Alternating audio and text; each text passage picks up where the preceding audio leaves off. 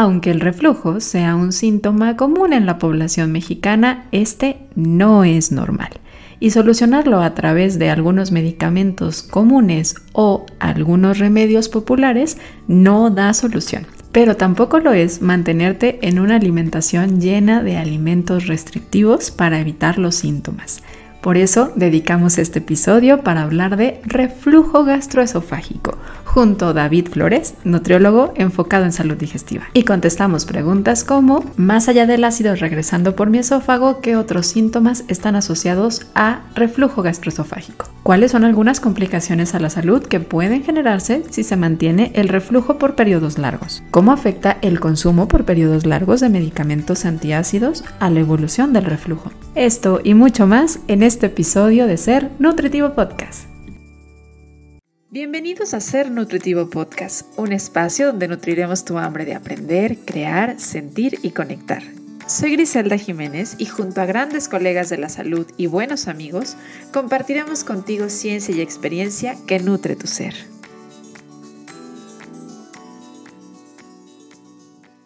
El reflujo gastroesofágico, o popularmente conocido como reflujo, es una afección gastrointestinal que afecta a la calidad de vida de millones de personas en el mundo, y México no es la excepción. Este trastorno está caracterizado por el retorno del contenido del estómago hacia el esófago y ha despertado un interés creciente debido a la alta prevalencia, pero también a los desafíos que tiene para las personas que lo padecen en su vida diaria desde sus síntomas, que son muy característicos, como la acidez estomacal, hasta sus posibles complicaciones a largo plazo. Este es un tema de importancia no solamente médica y nutricional o para el sector salud, sino también para la sociedad en general. Así que como requiere nuestra atención, pero sobre todo nuestra comprensión, hoy vamos a hablar sobre el reflujo gastroesofágico. Y para hacerlo, qué mejor que dar voz acompañada de otro profesional de la salud, mi colega David Flores Pardo. Él es nutriólogo con enfoque en salud digestiva y cambio de hábitos y hoy me acompaña para platicar de este tema. Bienvenido David y muchas gracias por decir que sí a esta entrevista de Ser Nutritivo Podcast. Hola Gris, gracias a ti. Eh, pues sí, como lo mencionas, algo muy importante, México no es la excepción. Se habla, por ejemplo, desde un 20 son 40% de prevalencia, pero por el tema de la automedicación. Y es que sabes que creo que también el tratamiento y el entendimiento de la condición ha cambiado mucho últimamente. Creo que para muchas personas era tan común y era tan habitual y sigue siendo para muchos todavía el tener el síntoma y el tomar algunos medicamentos para calmar el síntoma sin irnos a la raíz, a la comprensión, al origen y por qué se estará presentando con tanta frecuencia.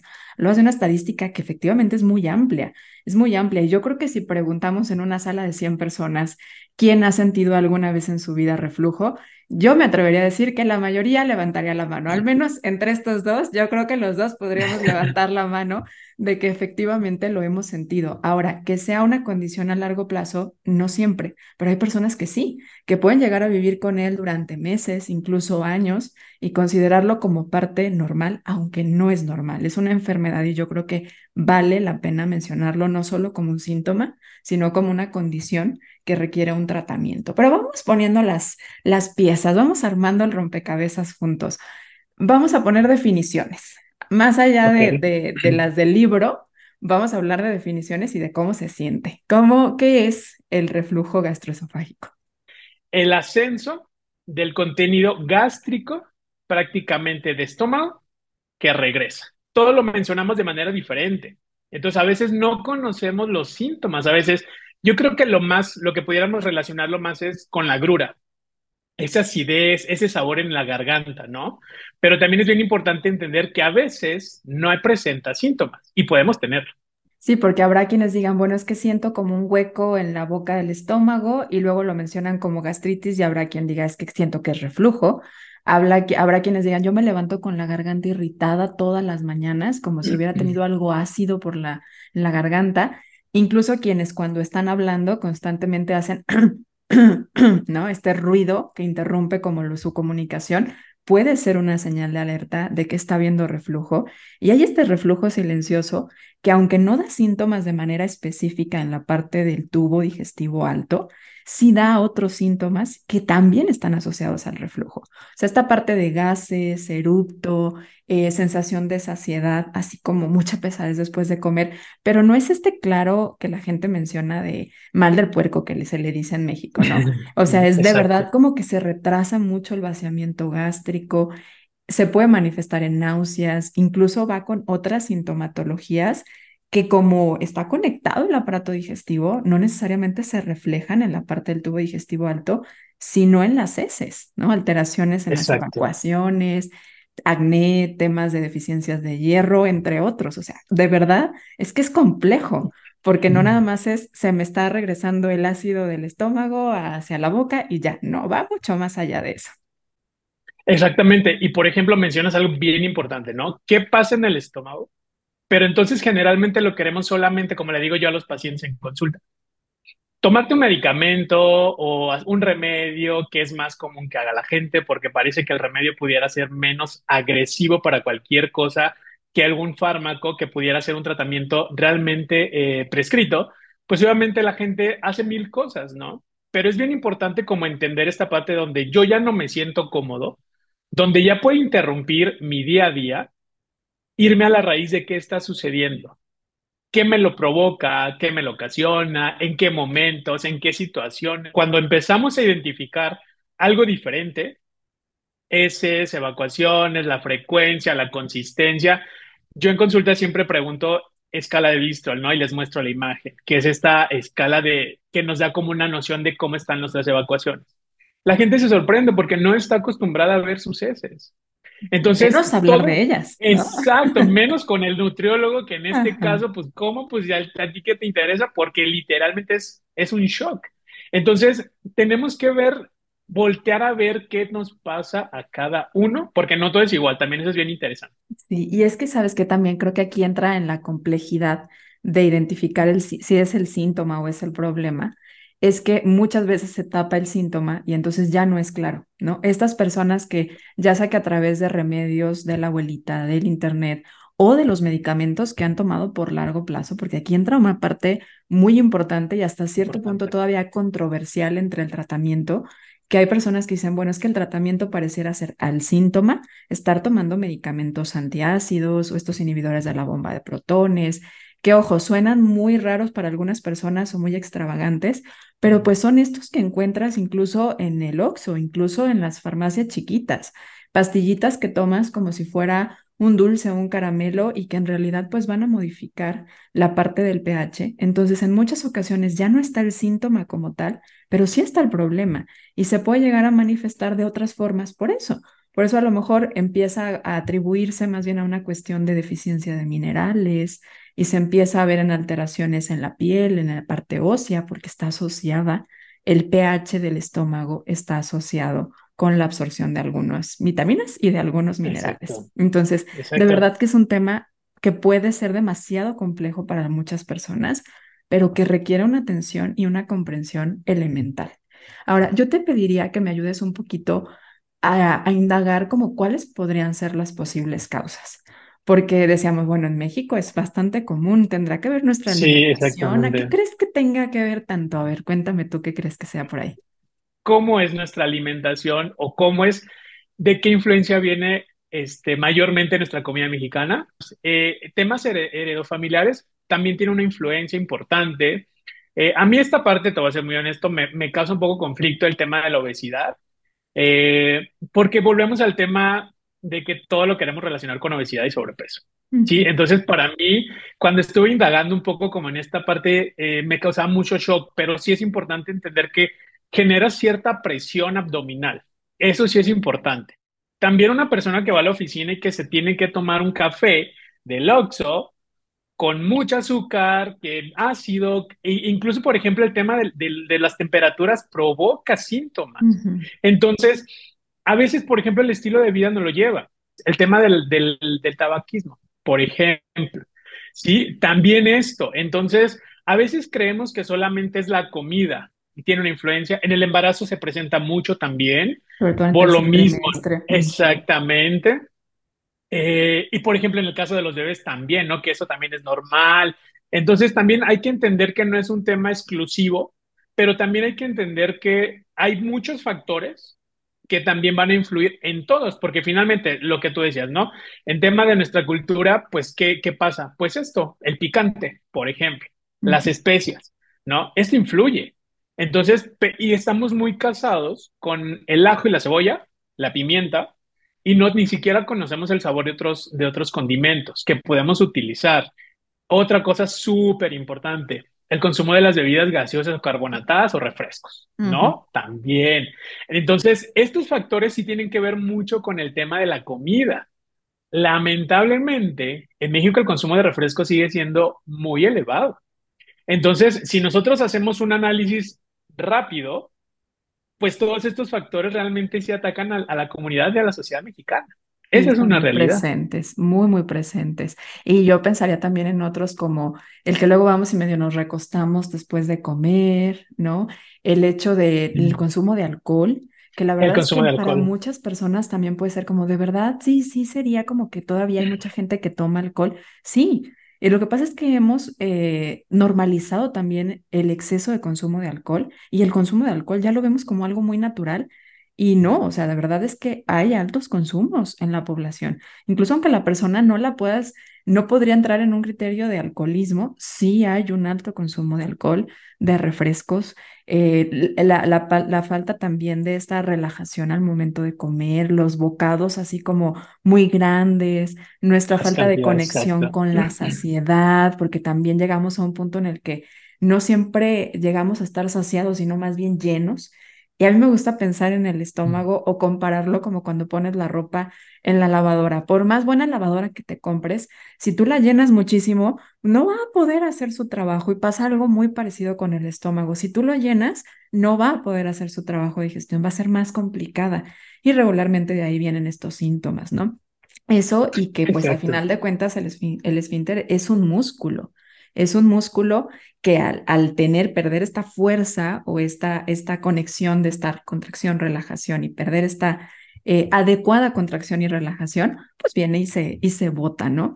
Entonces, hay muchas cosas que creo que estamos haciendo que favorecen y otras que solo lo detonan y que no son la causa del problema. Y ahí es donde mucha gente se confunde, o al menos es lo que yo me doy cuenta, que terminan con una restricción enorme de alimentos de muy buena calidad solo para no sentir el síntoma y entonces ya no están cuidando la calidad de su alimentación y no están priorizando la diversidad de su alimentación, ¿no? O sea, por ejemplo, si al comer picante, el picante puede ser un detonador, pero te está avisando, no te está causando necesariamente el problema. Entonces, ahí creo que es donde de repente también la forma de tratamiento nutricional que se daba anteriormente ya no empieza a ser idéntico al que estamos dando hoy los nutriólogos, en donde decimos, no necesariamente hay solo que restringir y hacer una dieta de eliminación, sino reparar, ¿no? Y viene ahí una función bien importante de lo que hacemos nosotros en el tratamiento nutricional. Ese meme me encanta, ese meme que dicen que a los 30 ya tienes que tener en el buró Riopansion, sí o sí. Y entonces yo digo, a mí nunca me ha pasado. Sí, pero entonces yo empiezo, y no porque sea nutriólogo, ¿no? Sino por desde el punto de decir, ¿qué hago yo que a lo mejor no me detona esto? Y entonces es ahí donde veo la importancia de irnos hacia atrás, regresarnos un poco y decir, ¿qué estoy haciendo que me detona? Eh, ¿Qué es importante lo que mencionas? O sea, esto empieza a restringir, empiezas a evitar, empiezas a, ya no lo como, pero por ejemplo, el caso, volvemos al tema de la, de la cultura y de, la, de los ingredientes básicos en la cultura alimentaria, en la comida. El tema no es el picante, el tema es voltear a ver todos los factores que están influyendo de manera negativa. No se trata de no comer, se trata de buscar que sí comer, porque efectivamente también sucede que entonces el paciente ya no es solamente que no quiera comer, tiene miedo a comer, tiene miedo a los síntomas, involuntaria, una desnutrición, una deficiencia de, de nutrientes, de vitaminas, y es porque es parte de un proceso, es de las primeras partes de un proceso de la absorción, o sea, de dentro de la nutrición. Gente, pensamos en la nutrición y lo he platicado en varios episodios del podcast y a lo mejor ya parezco como disco rayado, que ya sé que ya ni discos hay, pero, pero bueno, ya tengo más de 30 y pienso en los discos un pero el, el hecho de, es un proceso que si empieza a estar afectado en una parte, en la parte superior, en la parte de sus inicios, pues va a terminar reflejándose en muchas otras cosas, incluso las complicaciones a largo plazo o se puede, se puede relacionar a diferentes condiciones que muchas personas ni siquiera podrían pensar que está relacionado. Yo mencionaba hace rato con la osteoporosis, cómo afecta, modifica la parte de la absorción de, algunas, de algunos minerales en este caso, podría estar relacionado con la parte de la osteoporosis. Como mucho del tratamiento que toma la gente para evitar el síntoma modifica el pH y el ácido clorhídrico es elemental para la digestión, empieza a haber afectación en la absorción de algunas vitaminas y empieza a ser más viable la presencia de parásitos, alteraciones de hongos, disbiosis, que se van a dar síntomas a nivel intestinal, pero el problema empezó arriba. Y el problema probablemente cuando tú lo empieces a ver en tus evacuaciones, ya tenga un año, dos o más gestándose en la parte inicial del proceso digestivo. Alteraciones también en la piel pueden ser un reflejo de que estás teniendo problemas con justamente esta parte del aparato digestivo y se pueden estar inicialmente, se manifestaron a lo mejor hace un año como reflujo y tú solamente intentaste apagar el fuego tomando a lo mejor una pastillita o un gelecito, ¿no? Que ojo, estos medicamentos no son malos. Yo no quiero llegar al extremo y, y, creo que vamos a compaginar muy bien los dos en esto, de no llevar a la medicina tradicional al extremo de decir, no, nunca lo hagas. Creo que en muchos casos, incluso yo sí podría decirte que yo sí he llegado a tener uno de estos en mi, en mi buró, pero no de una manera constante, pero a lo mejor si me toca tomar un medicamento, no sé, me dio COVID, me tocó tomar medicamentos para COVID y efectivamente son muy agresivos a la parte de las mucosas y puede haber dolor. Entonces, como a manera de evitar el dolor y protección, a lo mejor durante un periodo de 5 o 10 días se puede llegar a tomar. Hay, hay personas que toman medicamentos muy agresivos y que constantemente se les da. Aquí lo importante es evitar que sea por periodos largos. Y yo sí conozco personas que tienen un año, dos, cinco años tomando estos medicamentos a diario.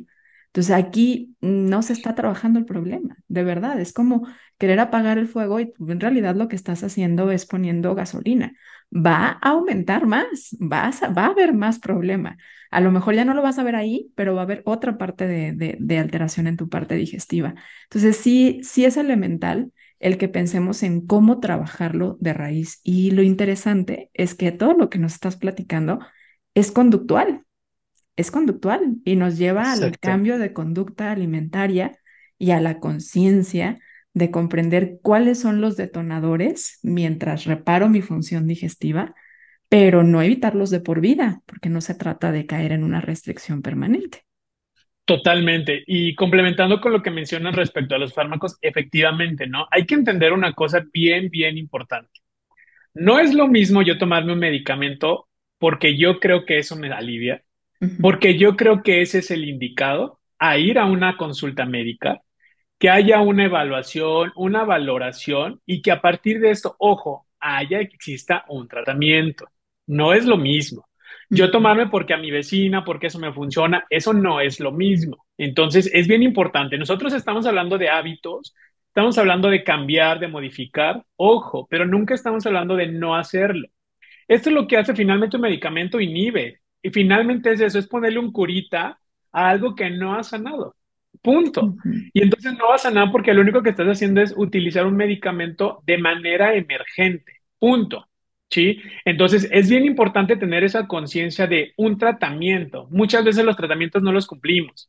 Entonces, ¿qué tanto estoy haciendo? ¿Sí? O ahí tengo como la, la no sé, la última vez que tuve una crisis, eh, me dieron este medicamento y todavía no se caduca, lo voy a consumir o lo voy a resurtir, ¿sí? Eso tampoco, porque entonces ya pudo haber eh, avanzado incluso el problema. En un momento no hubo síntomas, nada más, pero pudo haber detonado en otros, en otros síntomas, que a veces es lo que pasa, no los relacionamos. Entonces, por ejemplo, algo bien importante que, que hablabas, ¿no? ¿Dónde empieza mi proceso de digestión? ¿Dónde empieza? Pues empieza desde la parte de la boca. ¿Y de ¿Cómo estoy masticando? Exacto. ¿Cómo estoy masticando? ¿Me gusta lo que voy a comer? Anoté varios puntitos que quisiera como volver a traer a la mesa, porque no solamente es medicamento, también hay gente tomando bicarbonato que lo toman así como si no pasara nada. Como remedio de todos los días, porque, ay, como que me cayó pesada la comida. O, ay, como que hoy le puse mucha salsita. O el fin de semana comí muy pesado, me voy a echar mi bicarbonato con limón y órale, ¿no? O mi bicarbonato con agua y listo. O mi Melox, ¿no? Le voy a poner nombre, no pasa nada. Al cabo que aquí nadie nos dice que esto es gol. O sea, al final de cuentas, estas son cosas que la gente hace muy seguido y que están alterando tu pH, ¿sí? Que Oye, te perdón que te síntoma no interrumpa, significa perdón, que sea bueno. pero por ejemplo, la gente no cree que el Melox es un medicamento. O lo que anteriormente, hablando de otro nombre, el Pepto-Bismol. O sea, la gente no, hay unas, hay ciertas prácticas que no piensan que es un medicamento, que es un fármaco. Entonces, también llamar ese, eso, eh, cada cosa por su nombre va a ser una diferencia en qué estoy haciendo, ¿no? Sí, o los remedios, o sea, porque el tema, por ejemplo, del, del el agüita mineral o con limón, a, a ver, a lo mejor va a modificarte en el momento, pero puede ser razón de que tengas los síntomas de manera constante. El bicarbonato, que de verdad creo que se popularizó muchísimo, hay que entender cuál es la razón por la que disminuye el síntoma. El bicarbonato es un alimento, llamaremoslo así, que tiene un pH que es mucho más básico, más alcalino y va a modificar un poco el pH, que es ácido en el estómago, y va a disminuir aparentemente el síntoma por un rato. Pero a largo plazo, si tú estás tomando esto, vas a afectar a tu ácido clorhídrico. El problema no necesariamente en todos los casos es que tengas una cantidad elevada de ácido clorhídrico o una cantidad eh, mayor de eh, ácido, en realidad es que tienes un problema en el control del esfínter. Ese es el que hay que trabajar. exacto. Muchas personas también el origen del problema es que no duermen bien. Ese también es otro origen del problema, el estrés que estamos trayendo. Yo cada vez veo per- personas más jóvenes, de verdad 25 o 35 años, con un nivel de estrés grandísimo, que son empresarios, que de verdad su problema se está manifestando a todo lo largo del aparato digestivo y mucho viene de la cuestión del tema del manejo del estrés y de la parte del descanso, el sueño. Hemos vanagloriado la parte de la productividad y el éxito y hemos dejado al lado cosas tan básicas como la parte recreativa, la parte de bajar el ritmo, que viene mucho de la mano de algo que mencionabas, que es cómo comemos en el inicio, ¿no? O sea, yo te decía hace rato, meter cantidades grandes de alimento a tu boca, no conectar con la saciedad. Y por eso una recomendación tan básica, pero a veces que hace toda la diferencia es la atención plena. Exacto. Comer y estar Totalmente. atento. Totalmente. Y por ejemplo, aquí, a veces, eh, en este caso, por ejemplo, que mencionas eh, personas más jóvenes que nosotros, eh, esta sensación, ¿no? De, de, de ir todo el tiempo como generando y haciendo y económicamente y el éxito, claro, eso genera una tensión y genera una presión y genera una ansiedad incluso, genera un estrés. Algo tan simple. ¿Cómo estás durmiendo? ¿Estás durmiendo? ¿Estás descansando? Algo como tan simple como eso. O el fin de semana llega y te vas de fiesta. Y el lunes como empieza. O el domingo. Le digo yo de repente a los pacientes, a ver, el tema es que no es que odiemos el lunes. El tema es que no nos gusta porque el domingo, sábado y domingo queremos hacer todo al máximo. Y está bien, pero no lo hacemos de manera consciente. Entonces, ok, el sábado me voy de fiesta. Ok, pues el domingo descansa. No, no lo quieres hacer porque para ti el descanso no es importante.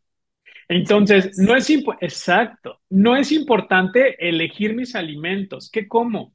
Pues allá compro algo. ¿Y qué vas a comprar? ¿Un yogur? ¿Qué yogur? ¿En dónde? Y si no hay un yogur, y si hay galletas solamente, o si hay papas, o el desayuno de mucha gente, eh, la coca y el, el, el cigarro, o sea, este tipo de cosas, ¿no? Me tomo un- una bebida energetizante y luego, El, el café, exacto, que el- o sea, ¿por qué es tan popular exacto, el café? Y ojo, hemos hecho un episodio para hablar del café desde un lado nada extremo, ¿no? Hablar de las, lo que dice la evidencia sobre el café.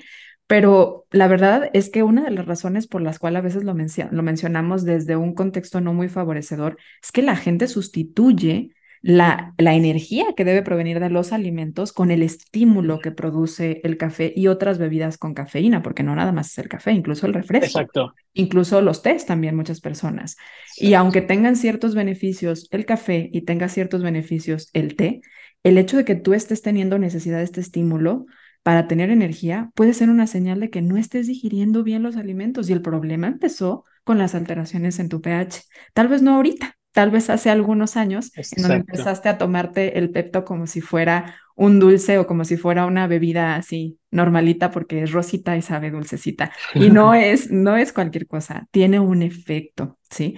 Ahora, dentro del tratamiento, una de las cosas comunes que hacíamos anteriormente era quitar, ¿no? Creo que, creo que podemos estar de acuerdo en que en, en, en la escuela nos enseñaban así como el, si tiene esta enfermedad, quita esto, esto y esto. Exacto. Entonces, es, en eso se traducían muchas veces las intervenciones nutricionales, en hacer una lista de los alimentos prohibidos y los alimentos permitidos, pero que sea un detonante. Es importante que tú identifiques cuáles son los alimentos o condiciones detonantes pero no es lo que tienes que hacer a lo largo de toda tu vida. Entonces, que sea un detonante no va a significar que es la causa del problema. A lo mejor lo vas a evitar mientras reparas la función. Y este reparar es comer bien, es comer fibras, es comer fibras que van a alimentar, tienen mucinas que van a alimentar tu mucosa, que es ese recubrimiento que está forrando a las paredes de tu esófago, que va a ayudar también a alimentarte bien, va a ayudar a tener un pH adecuado en las diferentes zonas de tu aparato digestivo, porque hay partes de nuestro aparato digestivo que tienen que ser ácidas. Creo que también esta idea de muchas personas hace varios años, donde se popularizó mucho la dieta alcalina, llevó a pensar que el pH alcalino era como el, el, lo que permitía que una persona estuviera sana y el pH ácido era malo. Nuestro cuerpo tiene Exacto. diferentes pHs en diferentes partes de nuestro cuerpo. Lo importante es que tenga ese equilibrio en las diferentes partes de nuestro cuerpo. pH ácido del estómago es para poder digerir, para poder cortar de manera chiquita y que puedan ser absorbidas esas grasas, esas proteínas, para poder absorber algunos minerales. Y si no está ácido, vamos a tener problemas de absorción. Exacto. También es para poder frenar algunos microorganismos patógenos.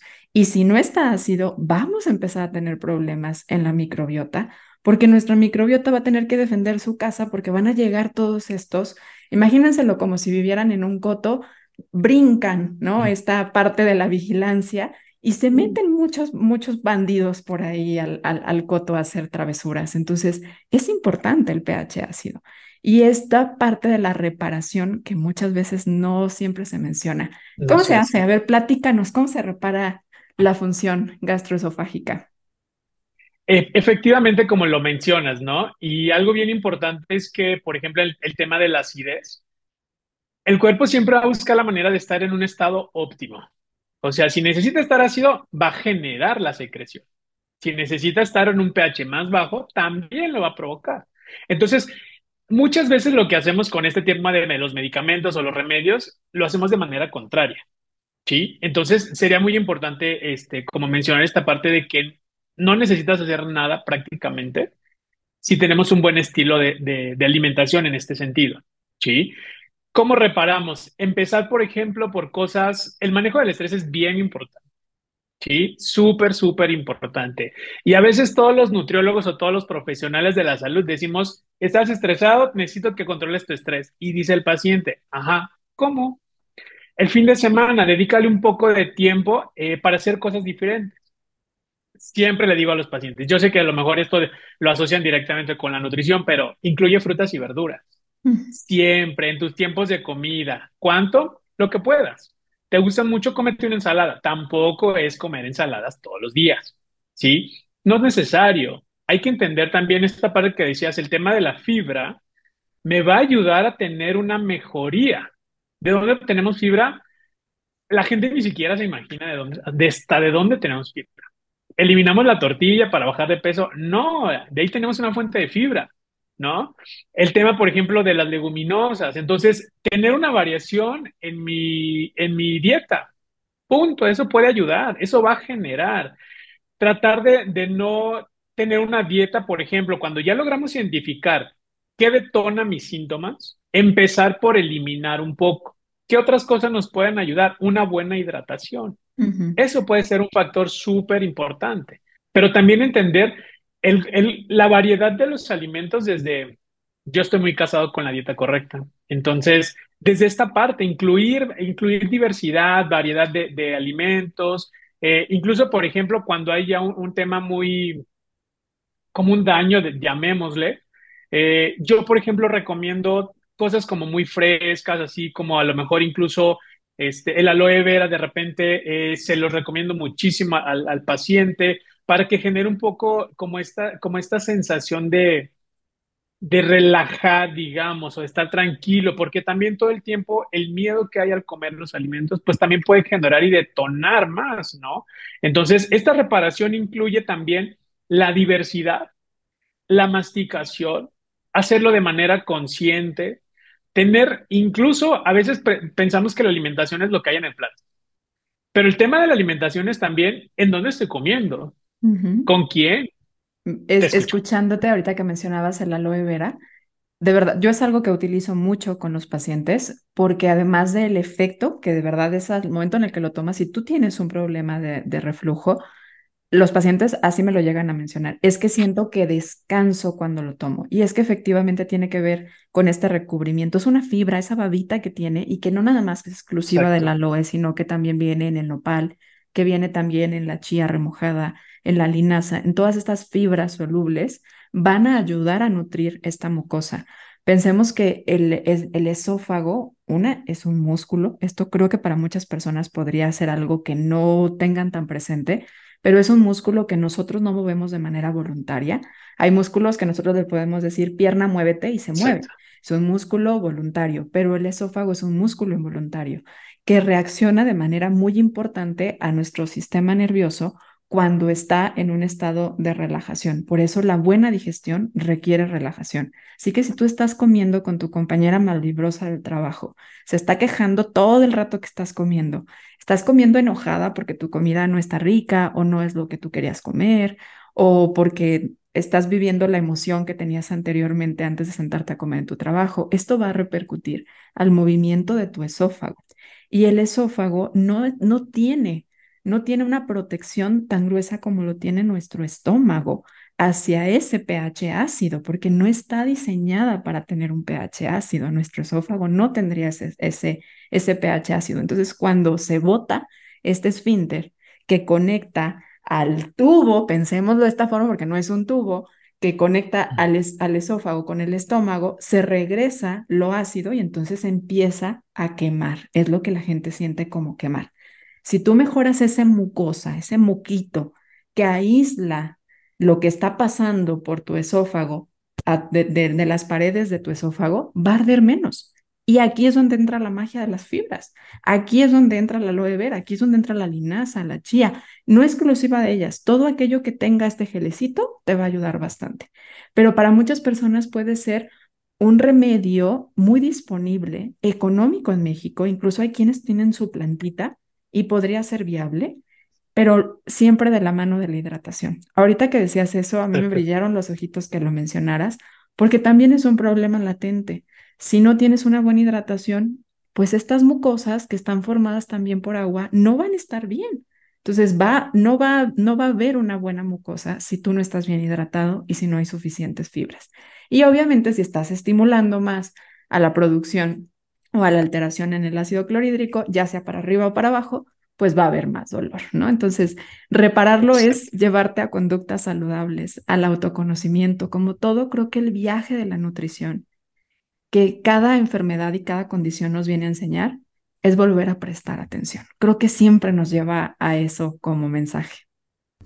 ¿Sabías que detrás de Ser Nutritivo Podcast hay más de 12 años de trabajo en Body Santé? En donde hoy por hoy atendemos de uno a uno a más de 150 pacientes al mes que se encuentran a lo largo del mundo, ya que gracias a la virtualidad hemos podido llegar a países de Latinoamérica, México, Estados Unidos, Canadá y diferentes lugares de Europa. ¿Quieres ser uno de ellos? Ingresa a www.bodysante.com y agenda tu cita. Nos encantará que seas parte de Body Santé, el lugar donde fielmente trabajamos en nutrir tu ser. Y ahora que ya conoces un poco más de nuestros orígenes, es momento de volver al episodio. Las modificaciones vienen desde mi elección, desde mi decisión, incluso desde pensar esto cómo me va a beneficiar. ¿Sí? Entonces, súper, súper importante entender que todo esto que de alguna manera se trabaja para el paciente es para su bienestar. Nada más. ¿no? Y para que esté mejor. Creo que eso pudiera ser como nuestra palomita para Mm. nosotros, cuando el Mm. paciente dice, me siento mejor, Me ya no hay acidez, ya no hay malestar, ¿no? sí, ya duermo la noche completa, ¿no? Ya no me tengo que dormir todo el tiempo con muchos cojines. Que ojo, puede ser una herramienta en los momentos en donde está muy agudizado. Incluso ahorita que mencionabas la mandarina, recordé una paciente que me decía, es que a mí me encantan las frutas ácidas, me gusta la fresa, la zarzamora, pero no la tolero. O sea, cuando hay una afectación, inicialmente podría ser alimentos con muy buen valor nutricional, que incluso les gustan, que se van a ir pero mientras reparas las mucosas. No hay que normalizar quitar, quitar, quitar alimentos y quedarnos en esas restricciones sin hacer reparaciones, sin buscar la raíz del problema. Y tal vez cuando más se le detonan estos síntomas es cuando está más estresada y no tiene otros recursos para modular su estrés. Ahorita llevándolo un poco a que a nosotros nos gusta pensar en Ser Nutritivo Podcast, que se nutre al ser y de ahí el nombre. Nutrir el ser es nutrir la mente, es nutrir el alma, es nutrir el cuerpo. Esto también tiene que ver con el estado emocional. Ah, La, aparte de las vitaminas del complejo B, particularmente la B12, se puede ver muy alterada y esto tiene que ver con las conexiones neuronales, con la parte de nuestras neuronas. Cuando hay alteraciones en la B12 tiende a haber aumento de dolor, dolor articular, procesos inflamatorios, incluso anímicamente, cognitivamente nos pueden costar trabajo hacer las cosas, hay niebla mental. Por eso se puede ver relacionado con muchas cosas. La salud digestiva está relacionada con muchas cosas. Por ah, buscar el origen y buscar cambiar la conducta desde la realidad del individuo. ¿no? Ahorita mencionabas el poder de la elección, que siempre, incluso en contextos muy limitados, en donde hay poco dinero, en donde hay poco acceso a los alimentos o la calidad de los alimentos no es la mejor, regularmente hay una que es mejor que la otra. Ahí está el poder que tenemos de la elección, ¿no? Tal vez sí, no siempre, eh, siempre a lo mejor en nuestra, en nuestra oficina lo que hay es un tipo de alimento más grasoso, pero también siempre encuentras la opción de las verduras. Entonces, pues te comes el guisado grasoso, pero te comes las verduras también. Y ahí ya estás eligiendo algo diferente. Y, y creo que también a veces el tema de la suplementación, y ya me gustaría para poder ir cerrando, hoy en día se está volviendo como el nuevo tipo de medicamento, ¿no? Hay muchas personas tomando suplementos que sirven para tratar los síntomas, pero sin cambiar la conducta. Por más suplementos de buena calidad, por más cosas que estés haciendo, tomando de valor, si no estás cambiando tu conducta, y conducta no es solamente lo que comes, sino es cómo piensas, cómo te, cómo te relacionas con las personas, cómo descansas, cómo te relacionas contigo, probablemente los síntomas te vayan a volver a encontrar por ahí, porque al final de cuentas los síntomas son la puntita del iceberg. El problema sigue, va a seguir habiendo ahí el problema o manifestándose de alguna forma. Es una expresión de tu cuerpo. David, ¿con qué te gustaría cerrar? ¿Con qué me gustaría hacer algo súper importante? Que los profesionales de la salud, los nutriólogos, siempre vamos a buscar ayudarte a mejorar y en su, en su, en su mayor este, posibilidad disminuir tus síntomas y buscar tu salud.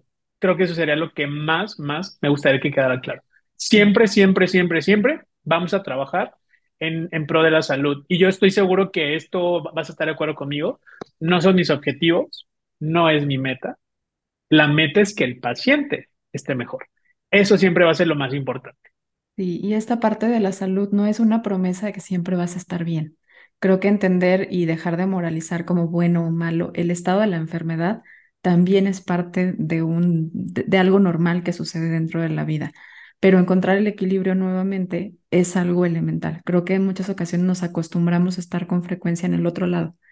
Y algo que me gusta de repente platicar con mis pacientes es esta, quitar esta promesa eterna del bienestar permanente y de la longevidad hasta que tú tengas más de 100 años, que aparte hoy está en tendencia, ¿no? Por estas eh, eh, imágenes que nos pasa Netflix últimamente, pero en realidad es que es más encontrar un punto de equilibrio. Los síntomas pueden volver, pero si se van mucho más rápido de lo que iban, esa es una señal te, te, te vuelves a, a, a, enfrentar algunas situaciones complicadas, a lo mejor tuviste estrés, perdiste el trabajo, chocaste, se enfermó tu hijo y esto detona los síntomas, pero de manera más pronta vuelves a encontrar el equilibrio. Eso es la parte de la salud encontrar el equilibrio nuevamente.